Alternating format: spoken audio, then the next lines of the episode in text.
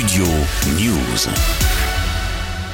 Isolé de sa famille, selon ses proches, Alain Delon s'est associé à la plainte émise par ses trois enfants contre Hiromi Rollin, présenté par l'acteur comme sa dame de compagnie depuis 2019 pour harcèlement moral et détournement de correspondance. Concrètement, les proches d'Alain Delon dénoncent une présence quotidienne de la femme de 66 ans et un contrôle récurrent de ses messages et mails. Selon eux, elle répond notamment parfois à la place de l'acteur sans préciser que c'est elle, une situation dénoncée par sa filleule Géraldine Danon, invitée de BFM TV reste très rarement euh, longtemps sans se donner des nouvelles.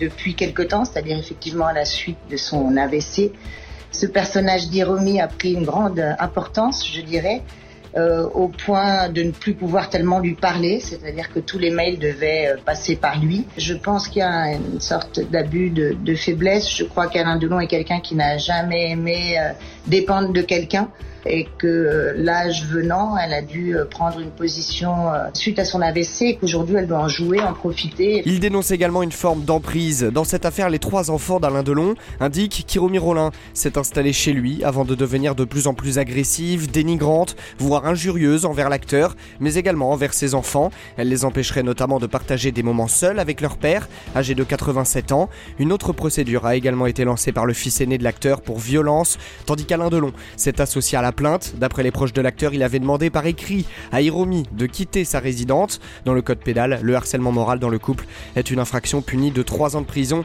et de 45 000 euros d'amende. Concrètement, la femme est présente dans la vie de l'acteur depuis près de 30 ans, mais a surtout été très présente à ses côtés tout au long de sa convalescence, d'après l'acteur, faisant référence aux suites de son AVC dans un documentaire sur TV5 Monde en 2021. Studio News.